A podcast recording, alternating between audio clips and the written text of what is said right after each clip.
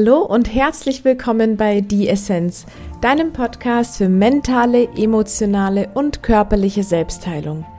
Lass uns heute über das Thema Stress und Stressbewältigung sprechen. Denn Stress scheint insbesondere in unserer westlichen Gesellschaft wie ein angeheirateter Partner zu sein. Wir lassen nicht los, sondern schöpfen neu moderne Begriffe wie Stressmanagement. Können wir auf diese Weise überhaupt ein gesundes Leben führen, wenn Stress parallel gemanagt werden muss? Ich wünsche dir viel Freude mit dieser Folge. Stress. Wir alle kennen ihn und doch verstehen wir ihn oftmals noch nicht wirklich. Wer ist dieser mysteriöse Mr. Stress? Der es schafft, so viele Menschen durch das Leben zu begleiten und so viele Menschen vor Herausforderungen stellt.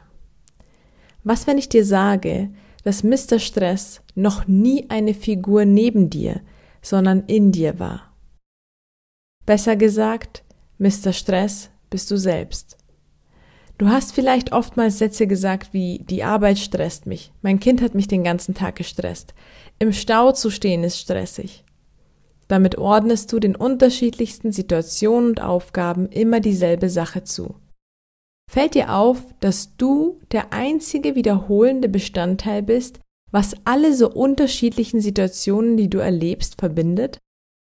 Du bist Dreh- und Wendepunkt all deiner Erfahrungen. Wenn du also in den unterschiedlichsten Situationen Stress erlebst, so hat der Stress auf einer anderen Ebene ausschließlich mit dir selbst zu tun. Lass uns nun einmal genauer betrachten, was es mit diesem Stress so auf sich hat. Stress ist genauso eine Emotion wie Freude oder Mitgefühl und wie du bereits weißt, schaffst du jede Emotion selbstbestimmt durch deine persönliche Wahrnehmung. Um ehrlich mit dir hier zu sein, wir können niemals sagen, wegen ihm oder wegen dem bin ich gestresst. Nein, die Wahrheit ist, dass das, was du wahrnimmst, dich aus dem Gleichgewicht bringen kann, weil es ein Thema ist, was eine Angst, einen Schmerz oder eine Sorge in dein Bewusstsein heraufbeschwört. Dieses Thema selbst bringt dich nicht aus deinem Gleichgewicht, sondern dein persönlicher Bezug dazu. Verstehst du? Wenn ich also zum Beispiel sage, mein Chef stresst mich. Dann ist nicht der Chef direkt Schuld und Ursache meines Stressempfindens, sondern meine emotionalen Assoziationen mit diesem Chef. Vielleicht erinnert er mich unterbewusst an meinen Vater und den Leistungsdruck, dem ich ausgesetzt war, weswegen ich mit den vielen Erwartungen des Chefs emotional nicht umgehen kann. Wäre dieser Trigger nicht vorhanden oder würde ich ihn jetzt heilen, so würde ich anders mit dem Chef anfangen umzugehen. Bei seinen vielen Erwartungshaltungen würde ich vielleicht nächstes Mal so über ihn reden. Mein Chef ist ein einfach unentspannter Mensch und fordert viel von uns allen, weil er immer mehr und mehr will und Angst hat, er würde nicht genug Aufträge bekommen. Gibt es keinen Trigger, gehst du eher sachlich, analytisch heran, oder es fällt dir deutlich leichter, die Situation neutral zu reflektieren. Jegliche Form emotionaler Bindung hat immer etwas mit einer persönlichen Assoziation, also Wahrnehmung mit einer Sache zu tun. Wenn du also versuchst, mit Stress umgehen zu lernen, dann wirst du Stress nie loswerden, denn du lernst ihn bewusst in deinem Leben zu halten und mit ihm zu jonglieren. Lass das besser sein. Manage etwas anderes in deinem Leben. Stress brauchst du wirklich nicht zu managen. Schenke lieber deinen starken Emotionen mehr Beachtung. Vermutlich fragst du dich nun, wie du letzten Endes mit diesen emotionalen Assoziationen, also deinen triggernden Gefühlen, umgehen sollst.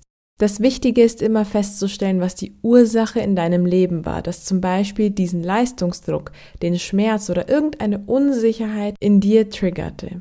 Welche Situation hast du erlebt, dass sie dich emotional so stark beeinträchtigt hat? Dass du unterbewusst eine Entscheidung für dein Leben getroffen hast. Diese Entscheidung hat dein Verhalten und deine Denkweise entscheidend geprägt. Denn bei jeder Situation, wo es um Erwartungen, männliche Rollen, Geschrei oder Leistung geht, wirst du dich getriggert fühlen und entsprechend reagieren, ohne dir vielleicht in dem Moment bewusst darüber zu sein. Überschwingliche Emotionen bringen uns aus dem Gleichgewicht. Das kann für negative Gefühle genauso wie für positive gelten. Eine extreme Ekstase der Aufregung kann auch nur für einen Moment genießbar sein. Ansonsten kippt es zu einem Verhalten, bei dem du deine Energie nicht mehr bei dir behältst. Tiefe wahre Freude oder tiefes Glück bedarf keiner Überschwänglichkeiten. Es ist eine tiefe innere Freude im Herzen, die dich natürlich zum Lachen und Tanzen bewegen kann. Aber es gibt über den Ausdruck von Tanzen und Lachen noch eine weitere Stufe darüber. Es ist wie eine Ekstase. Es ist eine Form des Wahnsinns. Ich hoffe, du verstehst, was ich hiermit meine. Dieser Wahnsinn kann schnell auch zum Stress werden. Ein zu viel oder ein zu wenig ist nie gut. Besinne dich auf die goldene Mitte. Hast du also die Ursache für deine Emotion erkannt? Ist es für dich wichtig, Frieden mit der Situation zu schließen? Es geht also um Vergebung. Damit du jedoch vergeben kannst, bedarf es manchmal dem Verständnis für dein Gegenüber, denn dein Kopf macht sonst nicht mit. Öffne dein Herz für mehr Mitgefühl, denn jeder Mensch hat einen ganz bestimmten Grund, warum der Mensch so handelt, wie er handelt. Je böser der Mensch, desto trauriger seine Geschichte und sein Herz. Gerne erzähle ich dir mehr zum Thema Vergebung und Transformation in einer anderen Folge.